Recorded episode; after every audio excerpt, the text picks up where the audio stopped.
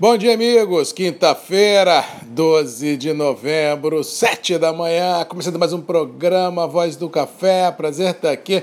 Manhã aqui no Espírito Santo, de tempo aberto, mas com aumento de nebulosidade no decorrer do período. Ontem já não fez aquele calor escaldante que fez anteontem. Para hoje, ao que parece, as temperaturas ficarão um pouco mais amenas, já que frente fria sobe no mapa, já mudando o cenário por completo do sudeste do Brasil a partir de hoje à tarde, principalmente em São Paulo. Ou seja, a frente sobe, deve jogar água no final de semana no Espírito Santo. Não descarto também um pouco de água no sul da Bahia, pelo menos até Itabela, até Eunápolis, ah, mas no agreste baiano de Salvador para cima não vejo chuva, pelo menos no curto espaço de tempo.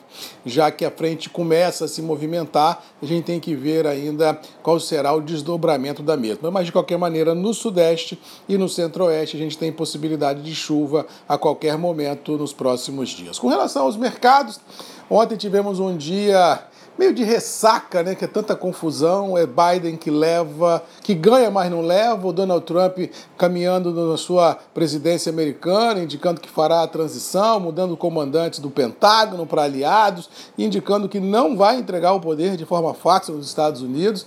E isso joga por terra qualquer tipo de chance de acordo entre democratas e republicanos, vislumbrando auxílios emergenciais nos Estados Unidos, que lá chama de estímulos fiscais, e deixa também o mundo como um todo observando esse desenrolar, já que não é crível na maior democracia do mundo a gente caminhar para um regime, assim, não vou dizer a vocês totalitário, mas em que as partes não aceitam resultados de eleições. Ou seja, muita calma nessa hora. Isso não é a minha opinião, é a opinião do mundo, e isso tem que esperar um pouco mais o tempo passar para ver o que, que vai acontecer nos Estados Unidos, para ver para onde o mercado vai andar e como ele interpretará as consequências que porventura venham a ter nos Estados Unidos dessa decisão de uma transição traumática entre presidentes. Com relação à Europa, temos aí o Covid avançando com força, é, lockdowns previstos, regiões isoladas, bares, restaurantes e cafeterias já com regimes especiais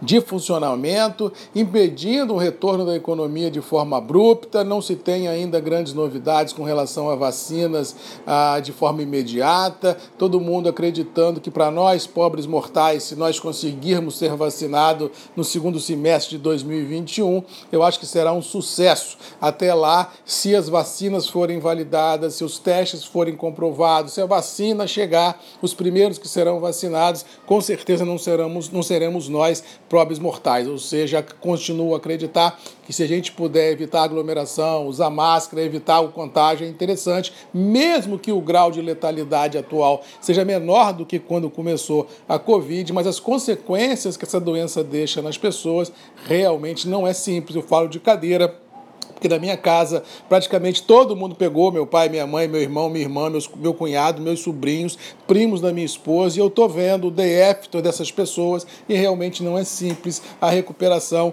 ah, mesmo daqueles que ficaram assintomáticos, mesmo aqueles que tiveram sintomas brandos, sempre sobra um pouquinho para cada um para pagar a conta, ou seja, muito cuidado e muita atenção, não brinca com isso não, porque saúde, feliz ou infelizmente, a gente só tem uma. E com relação ao dólar, tivemos um dia de recompras ontem, trabalhando aí a 5,40, um pouco mais, um pouco menos. Por aqui temos os problemas normais políticos brasileiros que não acabam, temos a bateção de cabeça da equipe econômica, um jogo duro entre os poderes em Brasília, indicando que feliz ou infelizmente no Brasil o ano acabou, não vislumbro que nada aconteça de forma consistente em 2020 na visão econômica ah, e política, ou seja, empurrar o problema para 2021 e ver o que, que acontece. Ou seja, nesse ar de empurra problema, a gente vê dólar um pouco mais pressionado, a gente vê bolsas acionárias cansadas da alta, indicando um certo realização de lucros e um tom conservador,